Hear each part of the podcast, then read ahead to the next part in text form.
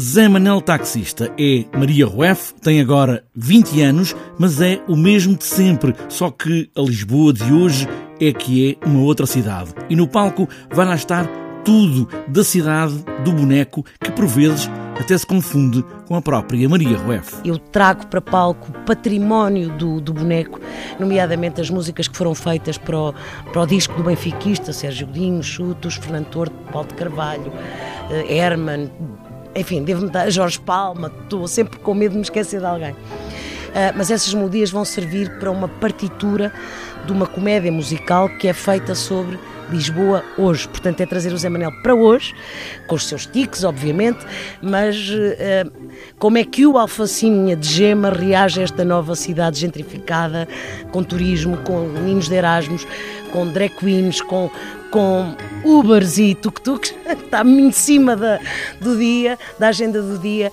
e, e, portanto é uma coisa completamente nova nesse sentido. As músicas são cantadas ao vivo, como quem roda o botão do rádio e vai ouvindo os cantores que trazem as canções ao táxi do Zé Manel uma data de atores talentosos, que é das coisas que eu mais amo na vida, é estar rodeada de talento. Só acredito em talento.